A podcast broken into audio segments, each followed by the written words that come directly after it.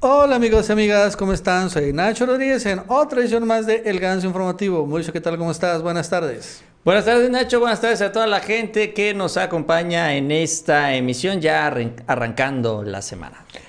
Y hoy realmente hay mucha información porque arrancamos, bueno, con la novedad de que fue cancelada, o más dicho, pospuesta la audiencia judicial de Ricardo Anaya. Vamos a hablar sobre ese tema, obviamente. Por eso el presidente López Obrador habló ya sobre la polémica de su hijo, José Ramiro, José Ramón, perdón, y le dio un sendos fregadazos a Loret, a Aristegui y a Broso. Eh, es el día de hoy también, por cierto, está haciendo la elección de eh, la nueva dirigencia sindical petrolera y ya Ricardo Lana, aunque no crean, está festejando. Por cierto, hoy es el principio del fin para Iberdrola. Se vence un permiso o se cancela un contrato clave para recuperar Nuevo León. Este, el fin de semana fue la plenaria de senadores y ahí Adán Augusto aplacó a Monreal.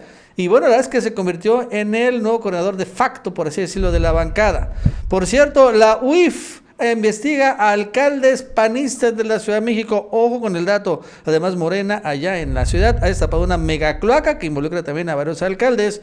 Y bueno, Mauricio, el presidente está amagando en quitarle contratos a empresas que fallen o que no cumplan en cuanto al tren Maya. Esto y más el día de hoy en el Ganso Informativo. Así es, Nacho, como siempre, mucha, mucha información en este espacio. Les invitamos que nos acompañen durante los próximos minutos en esta emisión. También, si no lo han hecho, les invitamos que se suscriban a este canal, no se van a arrepentir en esta Chapucero Network. Y les agradecemos también esas manitas para arriba, esos likes que nos ayudan mucho en estas redes, las benditas redes sociales. El día de hoy es la elección a la Secretaría General de este de la dirigencia sindical. Y la verdad es que, eh, bueno, pues hay mucho, bueno, entre, eh, es muy importante porque realmente el sindicato petrolero es el sindicato de los más o el más importante a nivel nacional, no necesariamente por su tamaño, el sindicato de maestros es mucho más grande, pero sí por todo el dinero que manejan y evidentemente ser un sindicato tan importante, muy importante para el país.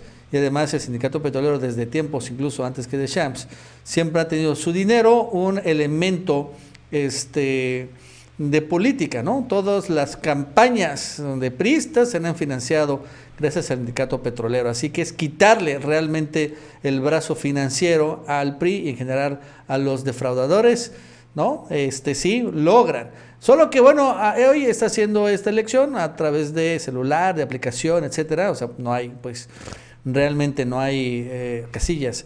Pero hace unos horas, unos minutos, allá en la sede del sindicato petrolero en la Ciudad de México, pues empezaron ya a festejar el triunfo de Ricardo Aldana.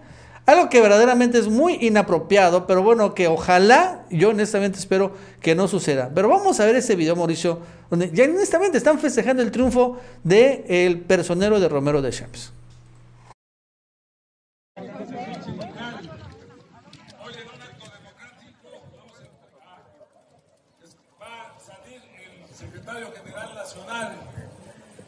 Les pedimos con postura, estemos festejando, vamos a llevar este, esperar el resultado de las autoridades laborales para ver quién va a dirigir los destinos del sindicato. En calidad de mientras les pedimos que festejemos ordenadamente, respetuosamente. Vamos, hay trabajadores de varias secciones, de la sección 34.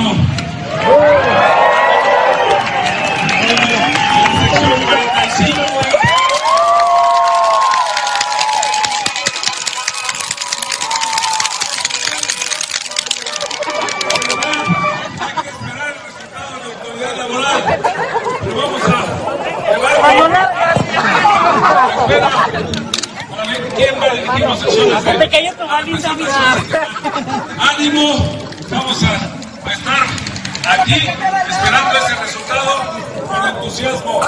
Miren compañeros de la sección 35, bienvenidos. la sección 43. 34.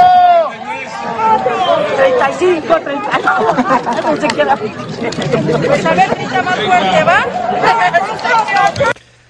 Festejando, Mauricio. La verdad es que es increíblemente inapropiado. O sea, es el de la mañana, y ni siquiera esperaron en la tarde para empezar a festejar, entre comillas. Y esos son obviamente el DANA en la sede nacional del sindicato petrolero. Que quede claro.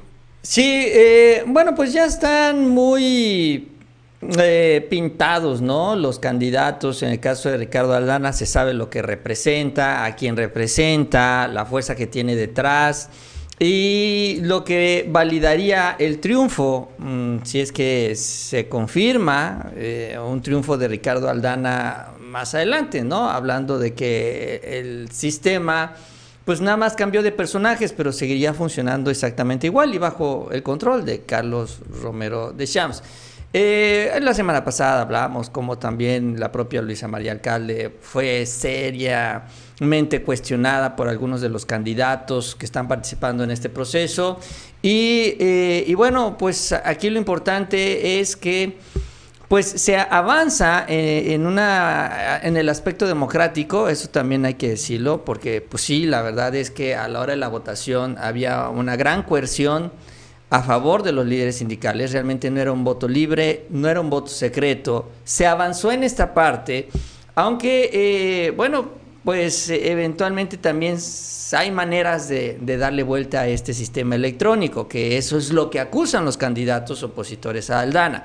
Y yo creo que, eh, pues de aquí, a partir de esta experiencia, aprender, ¿no? Sobre todo desde la Secretaría del Trabajo para ir pues eh, mejorando este proceso, porque no solo es el único el sindicato petrolero, también está el sindicato, los sindicatos de maestros, hay sindicatos muy grandes en el sector privado, sobre todo en el sector automotriz, eh, que también se van a ver beneficiados de, esta mejora democrática, hay que decirlo, pero eh, pues yo creo que lo, correcto aquí pues es esperar los resultados. Que te puede decir Nacho, nada más que Aldana ya anda festejando anticipadamente.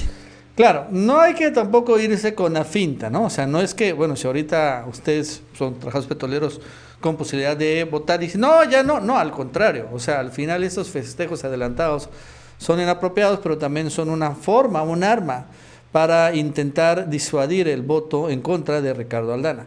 Entonces, la verdad es que hay que confiar en el sistema, que debo recordar que por primera vez no está bajo el control del sindicato petrolero, sino bajo la Secretaría del Trabajo y bueno, de una u otra manera eso genera más certidumbre. ¿Hasta dónde? No sé, pero sí mucho más que lo, si lo manejara obviamente el actual sindicato petrolero. Entonces, este, eh, lo que tengo entendido es que, bueno, obviamente toda la votación todo el día de hoy, pero como finalmente todo es electrónico, y en la noche se va a saber quién es el ganador.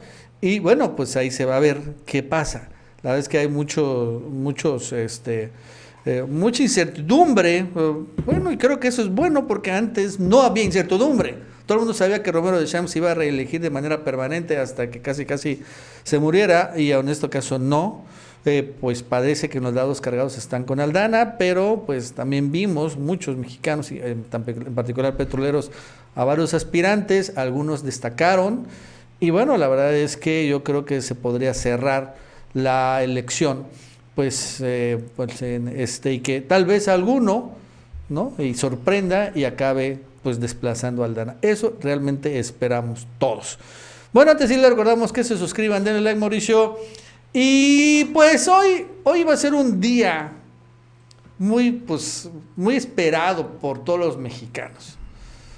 Porque hoy estaba agendado, ¿no? Arrancando, bueno, está finalizando enero la audiencia judicial de Ricardo Anaya, recordando que eh, fue acusado por la Fiscalía General de la República de recibir sobornos en una maleta deportiva de Lozoya y lo, este soborno se lo dio uno de los grandes testigos protegidos, testigo estrella, un general, este, Gallardo, sí, se pide Gallardo, ¿no? Se lo llevó y bueno, pues son sobornos para votar y esto es un delito, fue acusado por la Fiscalía General República.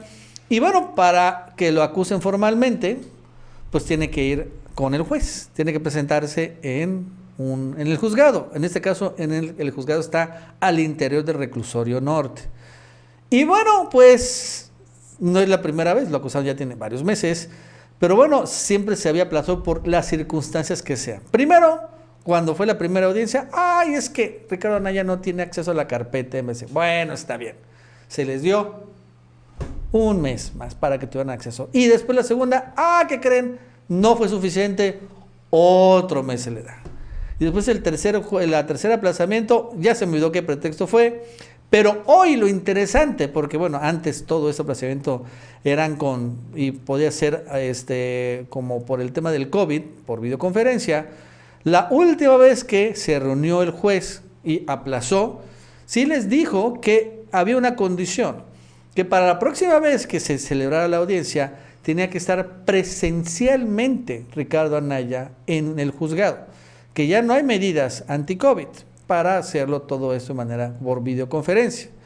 Y entonces esto habría la posibilidad de que, bueno, en esta ocasión, si llegara físicamente a la audiencia, recordando que Anaya, pues cuando arrancó todo este sainete, lo que iba a estar exiliado fuera de México.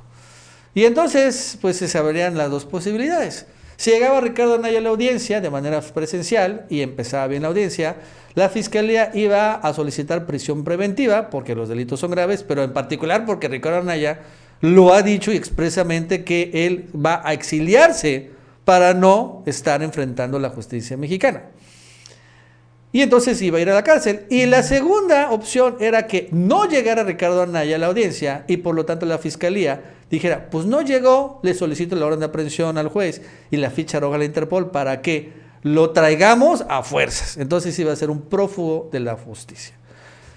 Y ese era, la verdad es que era un Mauricio un gran desayuno, no sé tú, pero la verdad es que este lunes así pintaba chingón. Ahorita yo hubiera sabido, no, se está fugando, no, que...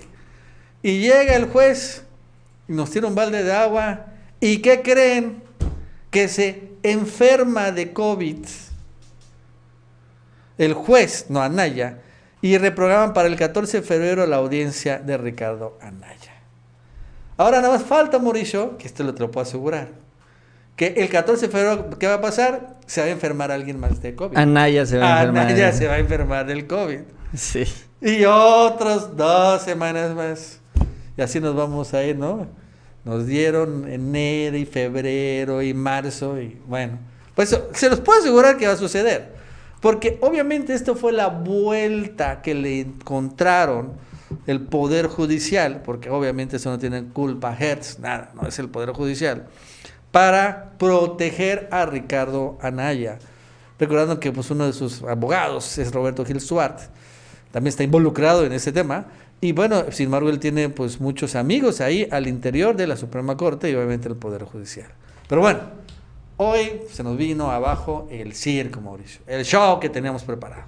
Sí, eran los dos escenarios, ¿no? Eh, mucha gente estaba esperando, y con justa razón también, ya la llegada de esta fecha, esta audiencia, la visita, la reaparición o no de Ricardo Anaya. Y, pues sí, la verdad es que eh, pues el Poder Judicial pues toma esta decisión, se pospone dos semanas hasta el 14 de febrero esta audiencia y pues ahora nos queda esperar una vez más. Em, la verdad es que, pues lo platicábamos la semana pasada, yo creo que Anaya no se va a presentar. Incluso en el transcurso de la semana pasada, el propio Anaya presentó solicitud al juez de que esta audiencia se hiciera por videoconferencia. ¿Por qué? Porque, bueno, por esto del Omicron, ya las medidas sanitarias que se estaban Mm, bajando, quitando en el Consejo de la Judicatura Federal se, fortalecieron y se ampliaron todavía un poquito más allá. Y entonces él empieza a decir, es que bueno, todavía siguen las medidas sanitarias, entonces todavía se puede justificar la videoconferencia. Eso es lo que eh, estaba pidiendo él, ¿no? Eh, se lo solicitó el juez antes de que el juez decidiera si era por videoconferencia o no se reporta enfermo y se pospone la audiencia. Entonces tampoco sabemos si le va a validar o no esta solicitud. Porque en una de esas, Nacho, hasta le dan la videoconferencia. ¿eh? La verdad es que no sabemos porque efectivamente en el Consejo de la Judicatura hay un acuerdo de mantener estas medidas preventivas hasta el 20 de marzo. O sea, le toca con febrero y sin ningún problema.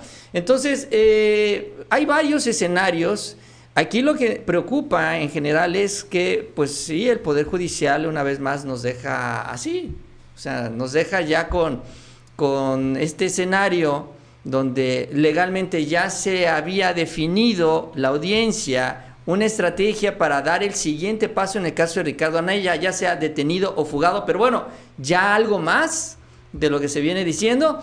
Y dice el Poder Judicial, no, espérense tantito más, que siempre no. Eh, la verdad es que fue, es terrible. Fíjate que, por ejemplo, esto del COVID, la verdad es que lo están usando como pretexto político muchas personalidades. Bueno, en este caso, bueno, es el juez, pero qué casualidad que ayer se enfermó del COVID. O sea, es que es honesto, honestamente.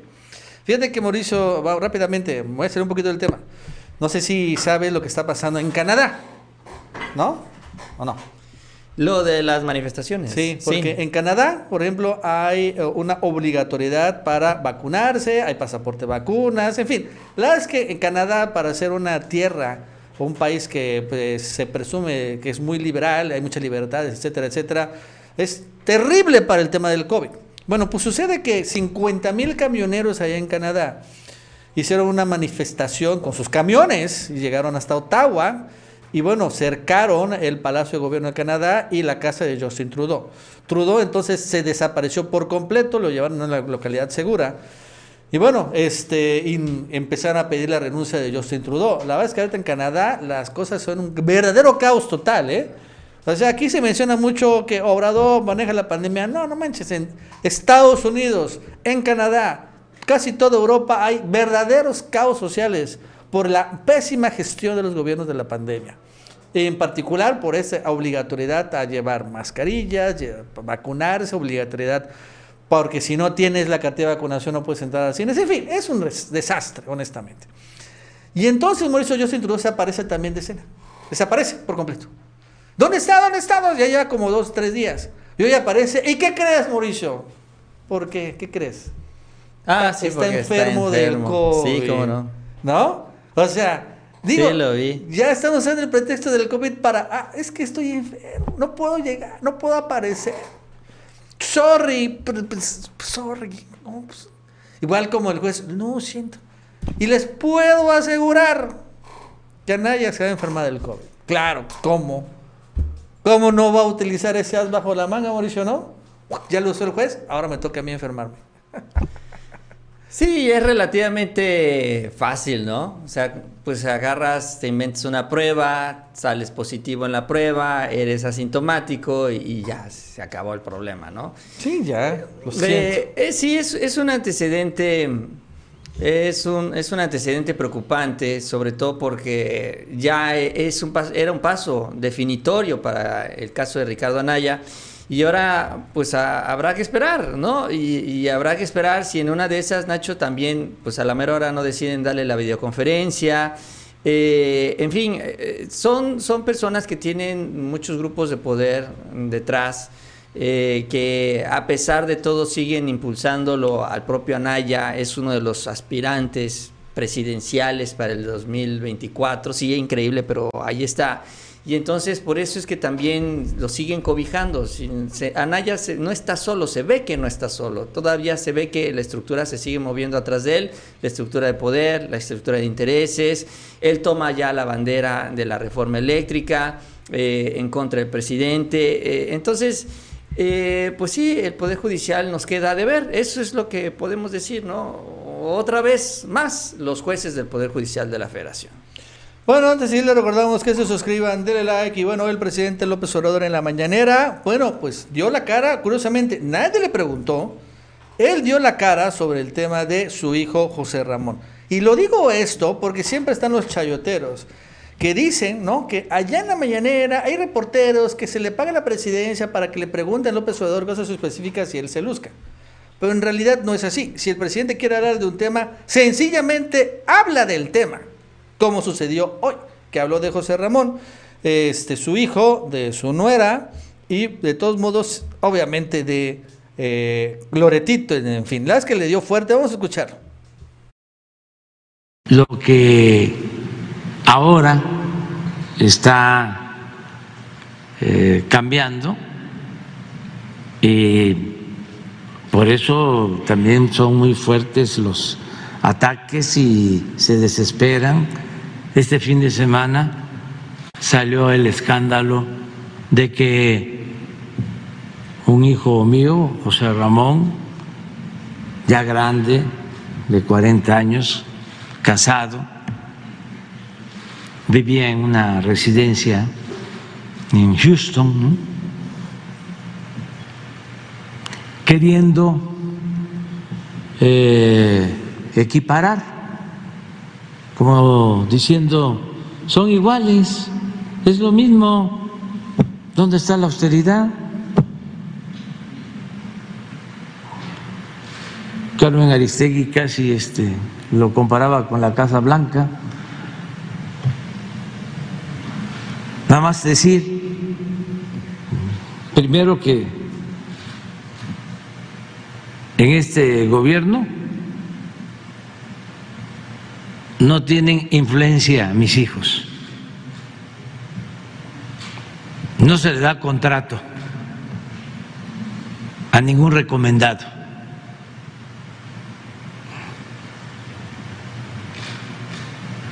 En el asunto del matrimonio, pues ahí está complicado meterse. Ellos se casaron y al parecer la señora tiene dinero.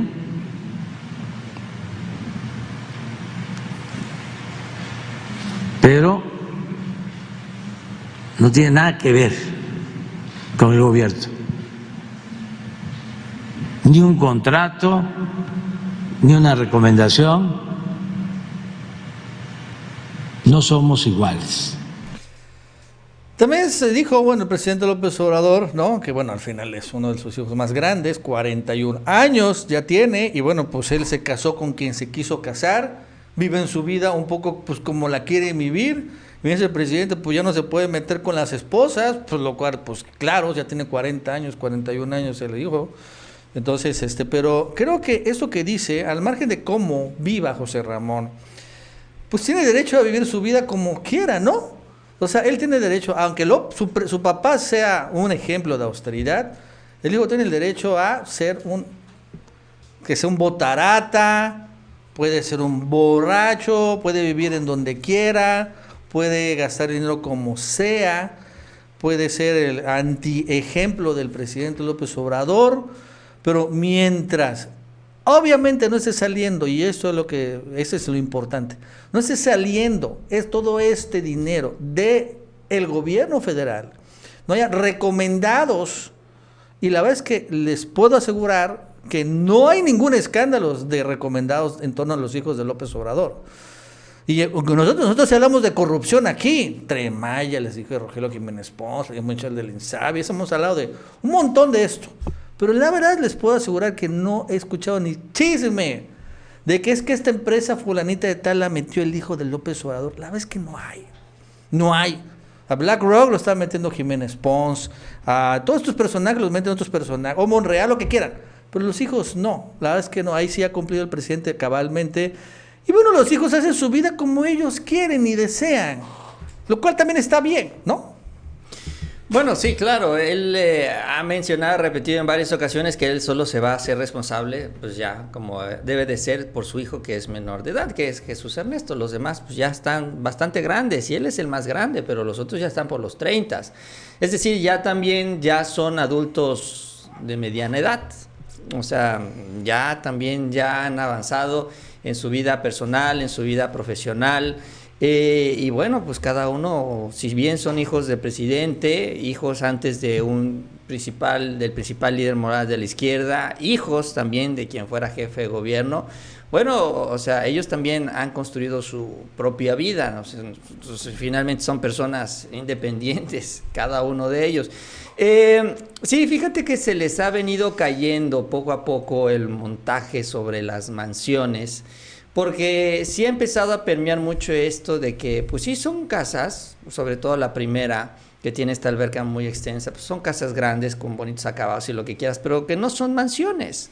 Sí, no, la, no, es, Inés Gómez Mont. Exacto, y en los barrios que hemos estado hablando, pues sí, eh, tampoco son barrios tan exclusivos como los presumen, ¿no? O sea, esto, esto se les va cayendo, o sea, la gente también va empezando a recibir la información y a entender que, pues bueno, sí son casas tal vez muy llamativas para nosotros los mexicanos, pero que para la clase media de los Estados Unidos, pues bueno, tienen, no, no es algo fuera de lo común. Ahora, están entonces empezando a centrar su atención y eso es lo que ahora quieren impulsar a partir de esta semana. Es esto el conflicto de interés, sobre todo con esta empresa Baker Hughes, que es eh, este señor, hay que recordar, que es el dueño realmente de la primera casa, que entiendo yo rentaban, eh, el hijo del presidente con su esposa, era funcionario, era funcionario porque creo que ya tampoco lo es, de Baker Hughes.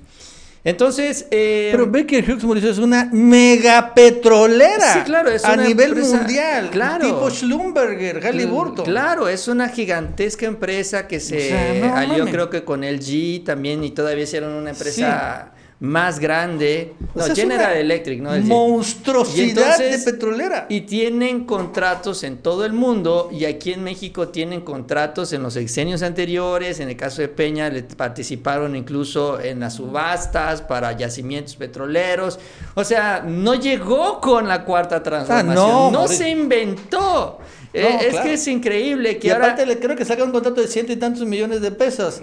No mames, para Baker Hughes esos son centavos. Quieren vender, sí, quieren vender que Baker Hughes llega y empieza a subir como la espuma con la 4T cuando Baker Hughes tiene mucho tiempo en la industria petrolera y con contratos mega multimillonarios en todo el planeta. Entonces, están con esta idea de que ay, es que es el conflicto de interés porque pues gana un contrato en dos bocas y le dan la casa. Ah, Baker Hughes. O sea, te imaginas nada más, por favor. por favor. O sea, entonces eh, eh, están empezando con esto. Mira, incluso el reportaje, Nacho. ¿Sabes lo que dice el reportaje? Que es, que también es el colmo del amarillismo. Dice, es que Caroline Adams trabaja como intermediaria para varias compañías y una de las, trabaja, de las compañías que la tienen contratada es Shell. Sí, Shell, a la misma la que le compraron la refinería en Deer Park. Si dices, ahora resulta que Obrador compró la refinería para ayudar a, a Caroline Adams. ¿Te imaginas nada más? O sea, ese tipo de relaciones que sacan en el reportaje son absurdas, pero bueno, es con lo que tratan de confundir. Ya olvídate el tamaño de las mansiones. Ahora es el conflicto de interés y eso es lo que están impulsando esta semana. El presidente López Obrador le dio su buena tallada a Loretito. Le dijo golpeador, mercenario, pero lo interesante es que con Broso lo trató un poco mejor. Pero sí reveló también unos secretos que no se sabía, como por ejemplo de que cuando iba a hacer lo del famoso video de Bejarano, le intentó Broso avisar. Vamos a escucharlo. David de Mola, ya lo dije, es golpeador, un mercenario, sin ideales, sin principios. Pero Broso tenía preparación. Me acuerdo que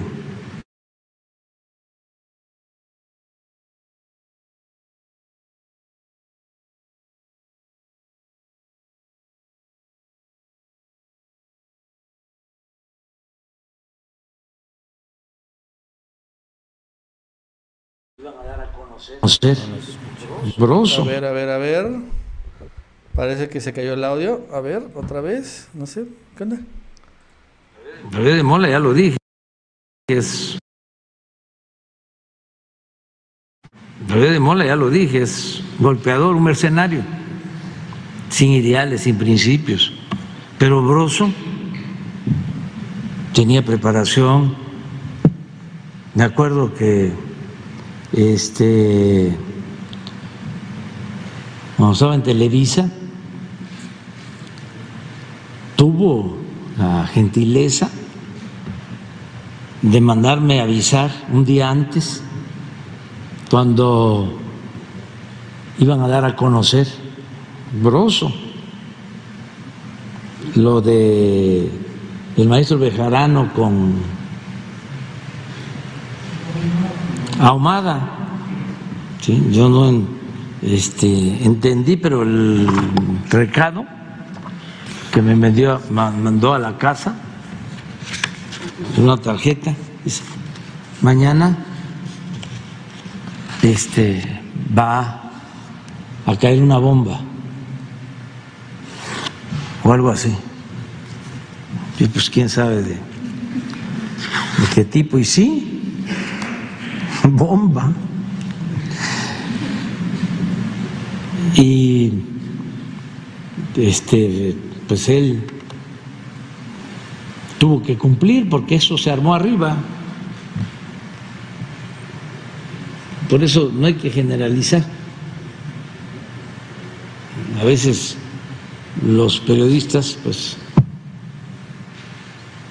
es un eh, sistema jerárquico, vertical.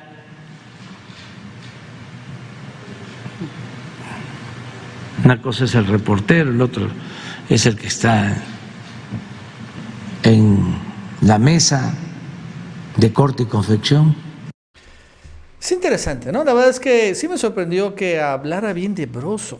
O sea, bueno, que este Broso actual se ha cambiado, pero que el anterior Broso, pues como que es más capaz, más inteligente que Loret, incluso pues le echaba un poco la mano, en fin, ¿no? Ese tipo de cosas, no sé, Mauricio, como que una intención de Obrador de dividir latinos, lo que yo sospecho. Bueno, también, pero yo, yo lo vi como que una manera de exhibir, en el caso particular, a, a Broso, ¿no? Bueno, el caso de Loret pues ya lo, mencionó, pero la manera en la que maneja Broso sí es distinta. Sobre todo, bueno, primero hablando de esta relación, pero él, él lo que nos dice, bueno, tan buena relación había, o pues había una relación positiva, que les voy a platicar unos secretos de Broso. Y uno de esos secretos es cómo manipula sus entrevistas, ¿no? O sea, ¿Cómo? Bueno, aquí están todas las preguntas para poner incómodos a los candidatos. A unos se las adelanto para que queden bien y a otros no se las doy para hacerlos quedar mal. O sea, él, él habla de esta relación o esto que platicaba con Broso, ¿no? O estos, estas atenciones de Broso para dejarlo exhibido de cómo él manipula, ¿no? La información y cómo manipula, de acuerdo también a los propios intereses de Broso, las entrevistas. Por eso también él le dijo a Broso, no, no, no, no, a mí no me pases nada, o sea, vamos, ¿no? o sea, él ya no se quiso prestar al juego el presidente. Entonces, si así como manipula, manipulaba esas entrevistas, ¿te imaginas ahora cómo manipula las que hacen Latinos, en donde ha hablado con ¿qué Samuel García y no sé con quién habla, con Monreal, creo que también ya habló? Eh, pues es lo mismo, o sea, así trabaja el señor. Ahora traigo una línea antiobradorista, pero bueno, hay cosas que no cambian, como esta, la manera en la que pues manipula él eh, a sus entrevistados. Bueno, antes de seguir, le recordamos que se suscriban, denle like, Mauricio. Y bueno, vámonos a entrar. Hoy, hoy arranca el principio del fin para Iberdrola, porque es interesante que es, o sea, se esté dando ahorita en medio del debate de la reforma energética. ¿Qué sucederá cuando ésta se apruebe. O bueno, yo creo que se va a aprobar. Y se va a cancelar, o se van a cancelar los famosos contratos de autoabastecimiento, que creo que quedó muy claro que son una forma de robar a despoblado. Y es que el día de hoy se termina un contrato de autoabastecimiento de Iberdrola en Nuevo León. Y que bueno, Iberdrola esperaba que bueno, se fuera ratificado para otros, no sé, 20 años, la CRE. Solo que la CRE de la 4T no lo ratificó. Y entonces ahí les falló a Iberdrola, se termina el contrato. Y entonces hoy deja de surtir a 400 empresas, pero de 17 grandes grupos, la luz. Y todas de Nuevo León, recordando que Nuevo León, toda está ya copada por Iberdrola. Entonces la CFE entra a sustituir la luz a 400 empresas porque hoy vence el permiso de generación de la planta Dulces Nombres, así se llama la planta de Iberdrola de Monterrey, y la CFE va a arrancar a sustituir. Van a ser 17 grandes empresas que tienen 400 empresas. No son muchas, pero son nombres tan importantes como Kimberly Clark, plantas, por ejemplo, de mineras del TEC de Monterrey, Este, y que ahora la CFE va a meterle, este, va a suministrarle. Eh, y mira, es interesante, ¿no? Esta es la, la, jornada, ¿cómo le ponen? No, CFE surtirá 400 empresas tras salidas de Iberdrola, hoy. Y mira lo que pone el Reforma hoy. Dejan incertidumbre a empresas por energía, ¿no? ¿No? Porque al final dice, bueno, ¿qué van a hacer las grandes empresas? Se la van a dejar sin, sin, sin, sin conexión. Dice, no, es que sucede que estas grandes empresas obviamente estaban muy acostumbradas a casi no pagar nada a Iberdrola. Pero como se vence el contrato y Iberdrola no les va a poder seguir vendiendo la luz muy barata, pues solo queda dos sopas. O te vas con la CFE y pagas la luz al precio que es, o te quedas sin energía, ¿no? O sea, no hay de otra, güey. Iberdrola no te va a salvar. Entonces, aquí es donde las empresas están chantajeando a través de reforma. ver, ponlo vez, ¿no? Dejan incertidumbre a empresas por energía. Va a llegar mega apagón para 400, bla, bla, bla, bla, ¿no? Porque tienen que llegar a un acuerdo o tienen que firmar un contrato con la CFE que no quieren hacerlo, pero no les queda de otra. Entonces es interesante porque pues ni pedo, ni modos. Ahí se acabó. Y lo interesante, lo más interesante, no es solo esto, sino que la planta de Iberdrola se va a quedar pues sin clientes. Ya va a ser pues un armatoste, pero pues ya no va a poder venderle a nadie porque se vence el contrato de abastecimiento. No es una planta chatarra, pero es una planta pues sin clientes. Entonces, ¿qué va a hacer? Y así lo interesante es que la CFE lo que le va a proponer a Iberdrola es, pues yo te la compro, güey. Yo te la compro. Me la vendes a un precio justo, pero te la compro. Y así Mauricio, ayer dijo Rocío Nale que no se va a expropiar ningún tornillo de Iberdrola, pero lo que sí va a suceder es que la CFE va a comprar todas las plantas de Iberdrola que al final queden, pues sin clientes. ¿Qué es lo que va a pasar si se aprueba la reforma eléctrica? Y bueno, pues ya una vez nos le quitamos a Iberdrola, le ponemos FE y se prende y ahora sí, de nuevo la luz. Sí, ese es eh, el de los escenarios, ¿no? Que se están planteando. Lo malo para Iberdrola, lo bueno para nosotros los mexicanos es que son varios, varios permisos, varios contratos que se van a vencer de aquí al 2027. O sea, esta es la primera de varias plantas que se van a... En septiembre vence otro, que, se van a, que se van a enfrentar a esta situación. Entonces, eh, va a ser una bola de nieve que va a ir creciendo y conforme pasen los años, a pesar de estos contratos a muy largo plazo, bueno, finalmente, pues poco a poco irán venciendo. Y si vamos por esta misma dirección, entonces poco a poco se les irá acabando este gran negocio a las empresas. Así que también es algo inevitable. Eh, ¿Qué es lo que se quejan o reclamaban estas empresas, por ejemplo, en estos reportajes de reforma? Dicen, es que la CFE nos está chantajeando, así le ponen, chantajea CFE a empresas, así está el titular. ¿Por qué? Porque, bueno, dicen, es que la CFE nos está obligando a firmar un contrato de cinco años y no sé qué. Bueno, pues es que, digo, yo no sé por qué hacen eso o por qué se quejan si, como dices tú, Nacho, si no es la CFE, no es nadie. O sea, ¿con quién te vas a ir? Ellos todavía tienen la ilusión, tienen la esperanza de que vaya Iberdrola, pelee en los tribunales internacionales, llegue a un tribunal internacional y le diga a la CFE, ¿sabes qué? No, pero usted Iberdrola tiene que seguir con este modelo de autobasto. Y entonces no quieren firmar con la CFE porque quieren darle oportunidad que sigan peleando y luego se quieren amparar. Y luego quieren hacer mil y un cosas ¿no? Solo para seguir teniendo esta tarifa privilegiada. Eso es, eso es lo que ellos quieren.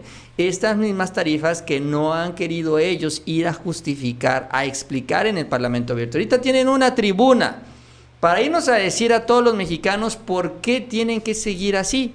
¿Por qué tienen ellos que seguir disfrutando de estos beneficios y por qué no contratar la energía de la Comisión Federal de Electricidad? Dicen que es energía cara, que es energía sucia, ese es el argumento muy sencillo. Ok, pero entonces, ¿por qué ustedes sí y todos los demás no? O sea, tampoco eso lo, acaban de explicar, o sea, no, no, acaban de definir porque es un modelo de unos cuantos privilegiados, mientras todas las demás, todos los demás mexicanos, pues quedamos fuera de la competencia, porque es que si no, sus negocios no serían tan jugosos si todos pagáramos la misma luz, si todos pudiéramos poner Oxo pagando 400 pesos, el Oxo no sería un gran negocio. O sea, ahí no nada más se trata de que ellos se lleven el beneficio, sino de que excluyen a todos los demás mexicanos. Pero en este modelo el chiste es que todos paguemos lo mismo, que es lo que garantiza la Comisión Federal de Electricidad, que es lo que garantiza también el presidente y esta iniciativa eléctrica y que la competencia realmente se ajusta, porque a ellos les encanta hablar de la competencia, del libre mercado y demás. Pero en esta competencia está el piso tan desequilibrado que por eso hay tan grandes empresas y por eso las pequeñas y medianas empresas, las de nosotros los mexicanos, quiebran a cada rato. Entonces, eh, pues hay que cambiar las condiciones y eso, eso no lo han podido explicar. Simple y sencillamente no lo pueden explicar porque también es una gran, gran irregularidad. Bueno, antes de ir, recordamos que se suscriban, denle like y bueno, vámonos a temas políticos. Este no fue un buen fin de semana para Ricardo Monreal. Porque, bueno, la verdad es que se celebró la plenaria y bueno, si bien se ratificó, la verdad es que no hubo una elección, desafortunadamente, eh, de todos modos sí hubo posicionamientos interesantes. Y bueno, Adán Augusto llegó a la plenaria y la verdad es que le dio una pedrada muy dura directamente a Ricardo Monreal pues no en su cara, al lado, se había sentado, señalando es el tema de la comisión de Veracruz, que finalmente esto era increíble, una comisión que iba a llevar a que desaparecieran poderes a un gobierno emanado de Morena. Vamos a escuchar, porque la verdad es que sí estuvo muy fuerte. haya tomado la decisión de que esa comisión, que era a lo mejor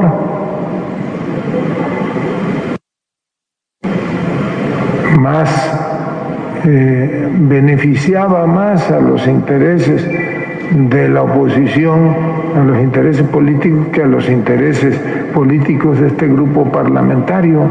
Propiciaba una división ahí al interior del movimiento. Imagínense, y se los digo con todo respeto, pues nosotros mismos estábamos abriendo el debate sobre si convenía o no desaparecer los poderes en un Estado que gobierna alguien emanado de este movimiento. Qué bueno que se reflexionó, qué bueno que se le da la vuelta a la página y trabajemos todos juntos. Yo quiero felicitar a, Ricardo por el trabajo que ha venido haciendo al frente de la coordinación del grupo parlamentario. Pero sí, o sea, hizo finalmente eso que creo que ha quedado muy claro. O sea, que como era increíble, insólito, que desde Morena el Senado de Morena iban a desaparecer poderes de un gobierno emanado de Morena, mientras, por ejemplo, ahí está Cabeza de Vaca, que tiene una orden de aprehensión, no se hace absolutamente nada. También eh, Adán Augusto aprovechó para decir otra cosa, que tampoco se puede confiar en los acuerdos con la oposición, ojo con el dato. Incluso hizo referencia a cómo Ricardo Monreal, ahí está hablando de Ricardo Monreal, cometió, dice, una infidencia, hasta él lo señaló de cómo Ricardo Monreal este, eh, señaló que no iba a transitar en la oposición la ley de revocación del mandato porque la oposición quería cambiar la pregunta. Además, no solo eso, cambiaron otras cosas.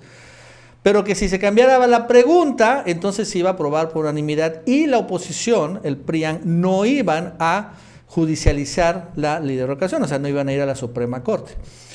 Eso es lo que le había prometido Monreal a Adán. Y dijo Adán, ¿pero para qué? Sácalo con la mayoría, le dijo Adán Augusto a Monreal, dicho por Adán.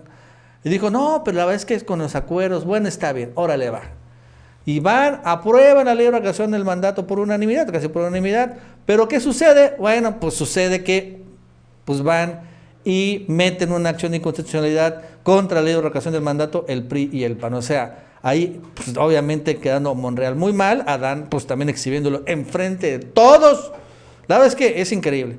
Y la tercera, Mauricio, que hizo referencia es que, bueno, a pesar de que Monreal fue, vamos a decir, ratificado, en realidad no lo fue, porque Adán le dijo a todos los senadores que él personalmente va a atender a todos y cada uno de ellos, que incluso van a ser grupos de trabajo, ¿no? Entre todos los senadores, para ir con él y finalmente acordar los temas. O sea, yo no sé, Mauricio, yo lo vi como una especie de, bueno, ya. Sí fue un quemón muy fuerte para Monreal y este en particular, estos, estos mesas de trabajo, pues ya el asumir a Dan Augusto, pues la coordinación también del Senado.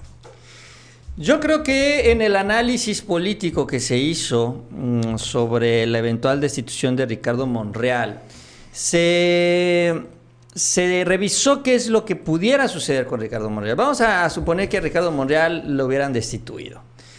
Muy probablemente una de los escenarios, que yo creo que son los que se contemplaban, Ricardo Monreal habría renunciado a la bancada de Morena se habría ido a donde crees, a Movimiento Ciudadano, obviamente, ¿no? Y con algunos senadores leales. Y que se habría llevado a algunos senadores leales, sobre todo varios de los senadores que aspiraron en el proceso interno de Morena y que no quedaron como candidatos a sus estados.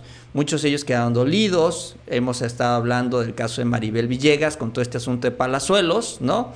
Maribel Villegas tenía ya un pie fuera, la senadora de Quintana Roo ya prácticamente se había ido de la bancada de Morena, había anunciado su registro y llega Palazuelos al cuarto para las 12, se mete en la fila y le gana en el registro. Y Movimiento Ciudadano se va con Palazuelos y le arruina el plan a Monreal, que ya prácticamente, pues sí, ya tenía una senadora de Morena menos en la bancada y que se iba de candidata en Movimiento Ciudadano. Y no solo eso, que buscaban dividir el voto también ahí en el estado de Quintana Roo. Por cierto, dicen que esto se detuvo desde la CEGO, o sea, hubo una operación política también. Pero ahí está también, se menciona mucho el caso de Susana Harp, por ejemplo, también senadora, que ha estado coqueteando con la oposición, aunque dijo que no, que yo me quedo aquí y demás. Pero el caso es que ninguno de ellos, obviamente, se quita la máscara hasta que no les conviene, o sea, no queman el cartucho hasta que realmente no sienten que van a ganar algo. Entonces, hay varios, yo creo que en el análisis político se dijo, bueno, pues si se quitamos la coordinación a Monreal, se nos va a Monreal y se nos van varios senadores. Y ahorita Morena no se puede dar el lujo de perder votos en el marco de la reforma eléctrica. Entonces yo creo que la decisión política es, pues vamos a desinflar a Monreal, vamos a dejarlo como coordinador, pero vamos a quitarle este poder que tiene él en la bancada y la interlocución que tiene también con la oposición. Y por eso es que llega con este mensaje ¿no? Adán Augusto, pues sí, cuestionando la manera en la que coordina Ricardo Monreal, sobre todo con esto de la revocación de mandato, esta negociación que sí fue exitosa entre comillas, pero pues falló y fracasó porque se judicializó y un juez está analizando quitar una parte de la pregunta de la revocación de mandato, todo por culpa de Ricardo Monreal, porque así él lo decidió. Y, bueno, bueno, ya vimos, lo, lo, terminó aprobando el gobierno federal a través de la CEGOP. Eh, y también con esto de la Comisión de Veracruz. Incluso Monreal ayer se confesó y dijo, yo propuse, yo propuse la comisión en Veracruz, yo fui, ¿no? Así lo dijo también para dejarlo muy en claro, o sea, como para dejar su posición de rebeldía y decir, mira, bueno, sí, me están tratando de aguadar la fiesta, pero yo me mantengo firme, ¿eh? si me hacen algo, ya saben qué es lo que puede suceder. Entonces sí fue un diálogo político, pero sí fue un, no fue precisamente un diálogo entre cuates, ¿no? Eso es lo que se vio el, el sábado. Sí, también este, se notó que hay un enfrentamiento, evidentemente, entre el Ejecutivo, el presidente, Adán Augusto, y Ricardo Monreal. No, no se llevan bien. O sea, porque Adán, la verdad es que sí lo quemó bastantes veces y muy gacho. Este, y bueno, sí, y obviamente son políticos y felicito, ya se echan ahí como que se intentan hacer. Y también Monreal le respondió, igual, él dijo, sí, es cierto, yo no sé qué, pero yo voy a seguir chingando a Cuitlagua, casi casi. Hoy le preguntaron a López Obrador sobre Monreal, ¿no? Este, y dijo que, bueno, reconoció que él fue un precursor del movimiento, que efectivamente Monreal estuvo desde el inicio. Y es que Monreal no era así, es un poco, le pasó un poco como Broso, ¿no? Monreal no era así, o eras tenía una máscara y se la quitaron, o se la quitó, o se transformó, quién sabe. Pero antes Monreal no era así, soy honesto. ¿no? Este, y Obrador también lo reconoció. Vamos a escucharlo. Monreal Ávila. Y si sigue teniendo abiertas las puertas de Palacio Nacional. Sí, es un este, precursor de este movimiento, como muchos. Bueno, nosotros eh, lo que hicimos fue en este, iniciar la última etapa de consumación de un proceso que viene de lejos. Precursor del movimiento, ¿no? O sea, aunque, bueno, Monreal no estuvo desde el inicio, desde el inicio que fue Tabasco, o sea, pues no hay muchos, ¿no? ¿Quién podemos decir que estuvieron ahí? Bueno, Monreal siempre ha estado cerca de él. Octavio Romero. Monreal, eh, lo que tiene él es una capacidad también de operación política. O sea, eso es lo que tiene Ricardo Monreal. Sí, que yo creo que es lo que le están respetando, ¿no? Esa operación política que así como afectó la votación en la Ciudad de México, puede afectar la votación en la Cámara de Senadores. Entonces, para quitarle ese poder que tú le diste, porque bueno, a él se le dio ese poder también en los primeros tres años, pues hay que empezar a hacer esta operación desde abajo, que es lo que está, estaría haciendo Adán desde la CEGO. Así es, pero bueno, la verdad es que sí fue pues un fin de semana rudo para Ricardo Monreal y la verdad es que este eh, vamos a ver cómo camina y transita eh, ya arrancando la bancada. Bueno, ahorita el debate obviamente está en la Cámara de Diputados, pero bueno, la verdad es que sí, sí ha sido un pésimo inicio del año para Ricardo Monreal. Bueno, antes sí le recordamos que se suscriban, denle like, Mauricio, vamos rápidamente a otro tema. Por cierto, rápidamente hoy, hoy en la Corte está, bueno, saca reforma. Dice, avanza Corte en cancelar pregunta ratificación de AMLO. En esta precisamente lo que Monreal había dicho que no iba a suceder, pues ahí está en la Corte avanzando. Eh, no echar atrás la revocación, sino cambiar la pregunta o cancelar la pregunta de la ratificación. Recordando que este, en la pregunta ya que se pactó hay dos ¿no? opciones o, o votar en contra de López Obrador o votar a favor de López Obrador, vamos a llamarlo así. Entonces lo que la Corte quiere es quitar y votar a favor de López Obrador y únicamente dejar, ¿estás en contra de López Obrador? O, o, sea, eh, no sé, va a ser más confusa esa, bueno, más confusa entre comillas, ¿no? Pero bueno, todo esto es culpa de Ricardo Monreal, esto que está pasando ahí. Bien digo hecho Adán, saca la planadora, aprueba la revocación y ya, pues que vayan a quejarse estos hijos de la chingada. No, no, no, es que hay que pasarlo porque hay que, tienen que haber consensos políticos, ¿no? La clásica pluralidad democrática, el republicanismo, esas cosas que honestamente Monreal, antes también lo hacía un poco como Mario Delgado, o sea, no, es importante. ¿Qué madres? Es que los pareanistas no respetan los acuerdos políticos. Es una oposición que no respeta los... Entonces, ¿para qué haces acuerdo con ellos? Y además, si tienes la planadora, para te votaron, la mayoría de mexicanos te dieron la planadora, utilízala, güey. O sea, así de sencillo. Pero bueno, Monreal, no, no, no, hay que darle poder a las pequeñísimas oposiciones, como el PRD, por ejemplo, ¿no? Que casi nadie votó por él. Ah, pero sí se le da poder Ricardo Monreal. Bueno, ahí está el grupo plural, Nacho, que ya les dio su espacio, ¿no? Un pequeño grupito de senadores que no tiene partido, el PRD, que tú mencionas al PRD, Ricardo Monreal decidió también mantener la bancada viva sin cumplir los requisitos del reglamento interno del Senado, o sea, la bancada del PRD debió haber desaparecido. Entonces, sí ha tomado varias decisiones a favor de la oposición sin ningún sentido político real. Porque y, yo también lo, lo, vengo diciendo desde la semana pasada que venimos hablando de esto. Vamos a, suponer que sí, es necesario tener una buena comunicación con la oposición y sí, eventualmente hacer algunas concesiones. Pero, pues, ¿de qué sirven si esto no se refleja a la hora de la votación? Porque a la hora de la votación la oposición sigue su propia agenda. Si me dijeras, ah, es que gracias a esto logramos que se aprobaran con dos terceras partes esta iniciativa del presidente, ah, ahora le va. Pero no, cuando se aprueba es porque Ricardo Monreal les da chance que la cambien. Entonces, ¿de qué se trata? ¿De qué te sirve?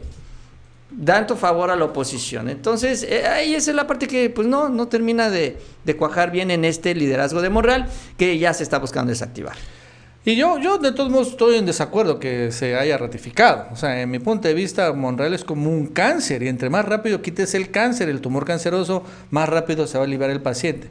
Ah, que se va a llevar a senadores, pues sí, se los va a llevar algún día, ahorita o después. Y saben qué, es mejor que se los lleve hoy. Es que no va a pasar la reforma eléctrica. Bueno, es que siempre van a haber reformas importantes, siempre. Siempre hay algo que aprobarse, ¿no? Pero es, repito, mejor mucho ahorita que haya una ruptura y que Monreal se vaya por un tubo. Se lleve los traidores que tiene que llevarse y que se quede limpia la bancada, aunque sea más pequeña. Pero les puedo decir que no van a ser tantos, porque los senadores no son suicidas. No se van a ir con Monreal sabiendo que cómo lo desprecia la ciudadanía, que ni siquiera el Movimiento Ciudadano del PRI o del PAN realmente va a tener algún futuro, porque este desprecio va a seguirle. O sea, no es que Monreal se va a limpiar si va al PRI al PAN, al contrario, va a ser todavía considerado más traidor, de una vez que se vaya. Punto. Y ya que llegue alguien que verdaderamente coordine, que lidere, no que llegue a Dani que lo regañote. O sea, pues así no es un coordinador. Porque también Monreal está utilizando el presupuesto del Senado, ¿para qué creen? Para financiar el rompimiento contra Morena. Está ahí en el presupuesto del Senado, está, está utilizando dinero para financiar golpes contra Veracruz. Ahí está saliendo todo el pago de los abogados, seguramente a favor del río Virgen. ¿Por qué? De ahí está saliendo pagos a chayoteros también. Bueno, para, acabar pronto, ¿qué hace de José Manuel del Río Virgen como secretario técnico de la Jucopo? Alguien de Movimiento Ciudadano. ¿Que no había nadie de Morena? Sí, o sea, y está su, su estructura electoral de Monreal, que va a acabar en Movimiento Ciudadano o en el PRIAN, la paga ahorita Monreal. O sea, así es lo que quiere. O sea, ahí van a surgir los adversarios y enemigos de Morena en las elecciones. No, ya fuera, de una vez, ¿para qué? Honestamente, ¿para qué lo siguen aguantando? Y los senadores ya le empezaron a llover reclamos. Entonces empiezan a quejar los senadores. Es que a mí me reclaman. ¿Por qué? Pues yo no soy traidor, si yo siempre he estado a favor de López Obrador, he caminado y me reclaman que yo también soy traidor por apoyar a Monreal. Pues sí, la verdad es que sí. Pero, pero es que yo siempre he estado al lado de López Obrador. ¿Y eso qué tiene? La lealtad es algo que todos los días se debe de refrendar. No porque ha sido leal. 50 años significa que hoy no vas a ser traidor. Bueno, Monreal se dice leal al presidente, ¿no? Sí. Pero ya es momento, honestamente, de sacudirse. Ya, ya, ya, ya. Y bueno, los senadores, eh, yo no sé, Mauricio, pero yo no creo que ya Monreal eh, tanto tiempo aguante. Porque Monreal no creas que está muy feliz con lo que pasó. Y no le va a dar un triunfo a López Obrador aprobando la reforma eléctrica. Obviamente, al contrario, va a hacer todo lo posible para que se hunda la reforma eléctrica, porque no va a permitir, porque ya son enemigos Monreal López Obrador, que Obrador pues gane. Si él va a ser el candidato presidencial del Movimiento Ciudadano, para que tenga alguna loca posibilidad de ganar la presidencia, pues tiene que fracasar López Obrador. ¿Estás de acuerdo, no? Pero es que ni candidato va a ser ahí, Nacho. Bueno, ya pero el lo que Colosio ya se está amarrando como candidato. Pero fíjate de- que Monreal, yo que he hecho mis encuestas diarias, no sale tan mal ubicado allí, ¿no? Pues sí, puede ser, pero... Pero tendría, tiene que frac, pero para que sea, pero eso creo que a ver, Monreal va a caer en la oposición, ¿no? Mira, yo creo que Dante no va a permitir que se meta Monreal porque sabe que Monreal, la verdad es que Monreal es un tiburón de la política también. Pero es amigazo de Dante, Mauricio. Pero se va a empezar a comer su partido y Dante no quiere competencia ahí en su casa, ¿eh? Pero pues ya Dante ya está viejito. Ah, No, pero tú no sabes, pero, pero repito, si Monreal quiere ser candidato de oposición, tiene que asegurarse que fracase López Obrador. ¿O- ¿Ok? Eso significa que no puede permitir que pasen las reformas de López Obrador. Tiene que sabotear la 4T. Si no, no va a tener ninguna oportunidad. Pues, ¿para qué? Entonces, por eso hay que quitarlo lo más pronto posible. Bueno, eso es lo último, Mauricio. Pero rápidamente, fíjate, para terminar, en la, unidad de, la unidad de inteligencia financiera en la Ciudad de México, según un reporte de esta Pinilí Ramírez, que bueno, hay que medio creerle, pero bueno, está interesante este tema. Señala que cinco alcaldes del PAN, Lía Limón, Sandra Cuevas, Mauricio Tabe, Giovanni Gutiérrez y Santiago Taboada, Taboada, que están siendo investigados por la Unidad de Inteligencia Financiera, pero del gobierno de la Ciudad de México, no de a nivel federal, y que esta UIF de la Ciudad de México ha pedido a los bancos información patrimonial sobre ellos. Ojo con el dato, ¿no? Porque no, esta UIF no tiene capacidad de congelar cuentas porque es local, no es federal. Esta UIF investiga patrimonio más que cuentas bancarias. Pues interesante, ¿no? Que estén pidiendo información patrimonial. De todos modos, sí me salta a la vista según la Penilei Ramírez. Señaló Lía Limón, ya según esto puso una denuncia que es persecución política y bueno, bla, bla, bla, bla, bla, bla. Son lo que siempre dicen. Pero bueno, de todos modos sí vale la pena señalarlo porque también hace el día de ayer... Yo creo que es interesante porque, mira, están iniciando y ahora que lo comparen cuando terminen. Curiosamente, Mauricio, todos estos alcaldes, eh, allá, porque los, las entrevistó Penelé Ramírez, tienen, Penelé Ramírez, tienen este, domicilios, pero ese domicilio ya no viven ahí, ya viven en otro domicilio. ¿no? Sí, sí, sí. Su domicilio fiscal es distinto al donde Ajá, están ellos. ¿no? todos esos alcaldes. Yo viví ahí, pero ya no vivo allá. Yo viví ahí, pero ya no vivo allá. Sí, renté, pero. O sea, ya todos. Ya todos cambiaron, Mauricio de Casa, en pocas palabras. Eso al mismo tiempo, el día de ayer, fíjate que Morena de la Ciudad de México acusó que 17 presidentes y secretarios del PAN tienen doble nómina. O sea, los, estos son siete secretarios del PAN de la Ciudad de México, cobran también como este, directoros, o sea, e, es, directores en la alcaldía Miguel Hidalgo, en la Benito Juárez, en Iztapalapa, en Azcapotzalco, y también aquí presidentes del PAN en la Ciudad de México cobran también como directores en Tlalpan, en la Benito Juárez, en Coyoacán, en la Miguel Hidalgo, en Cutláhuac, en Coajimalca. Entonces, 17, es increíble, ¿no? Como dobletean, o sea, cobran en el partido y cobran como directores y subdirectores en las alcaldías. Ganando, bueno, según esto, eh, eh, hasta 90 mil pesos. Pero bueno, al margen de cuánto ganen, caray, es que así gobierna el PAN, es lo que le encanta, el mone y la marmaja. Pues eso lo hacen en los estados también, Nacho. Por ejemplo, eh, y son muy evidentes, por ejemplo, en el caso de Chihuahua, Ahí está Maru Campos, calderonista.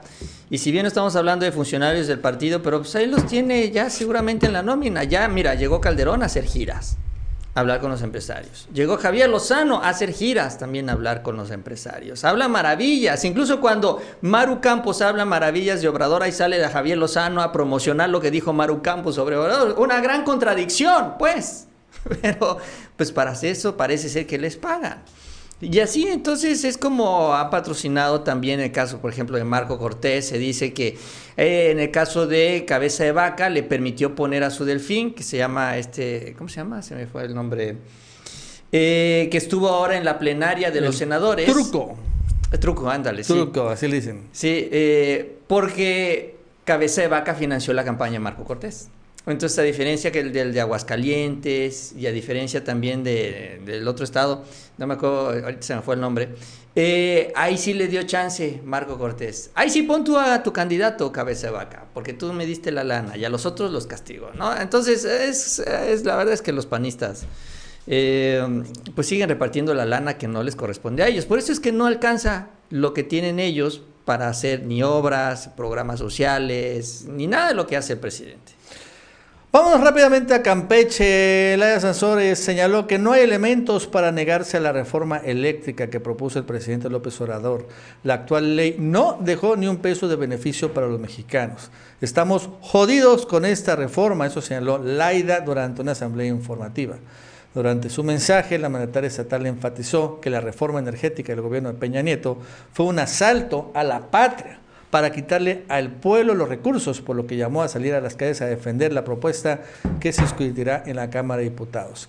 En Veracruz, a través de un breve mensaje publicado en redes sociales, la secretaria de Energía, Rocío Nale, agradeció el respaldo del gobernador Cuitlagua García y de los veracruzanos para la aprobación de la reforma eléctrica presentada por Obrador, centrada en mejorar el servicio que brinda a los mexicanos la CFE. En Veracruz, en total respaldo a la reforma que se discute en la Cámara de Diputados. Un gusto participar en este foro estatal organizado por los diputados de Morena. Agradezco como siempre la recepción de nuestro querido gobernador Cuitláhuac. Bueno, esto en el marco de su visita que fue un evento muy importante, muy masivo en la entidad de Rocío Nale para presentar una conferencia magistral y que muchos consideran incluso que fue una especie de destap las cualidades que posee la iniciativa, de entre los que destacan asegurar el litio como propiedad de la nación y que no se otorgarán concesiones ni constituirá un monopolio sobre este mineral. En Morena News, el presidente nacional de Morena, Mario Delgado, hizo un llamado a la unidad a los verdaderos militantes y simpatizantes de este partido para consolidar la 4T. Son tiempos de definiciones en el que estás con el proyecto de transformación o estás en contra. Hacemos un llamado a la unidad a los verdaderos morenistas, no a simuladores oportunistas y ambiciosos vulgares que terminan haciéndole el trabajo sucio a la derecha, con copia a Ricardo Monreal. En este sentido, destacó que las pugnas internas lo único que logran es fortalecer a la alianza tóxica del PRIAN, además de manchar el buen trabajo que ha hecho nuestro presidente de la República, Andrés Manuel López Obrador. Bueno, amigos y amigas, eso es todo por el día de hoy. Gracias por seguirnos en otra edición más de El Ganso Informativo. Así es, antes de irnos, les invitamos a que se suscriban a este canal. Les agradecemos también su like, esas manitas para arriba que nos ayudan mucho en estas benditas redes sociales. Y que tengan un muy buen día y nos vemos mañana.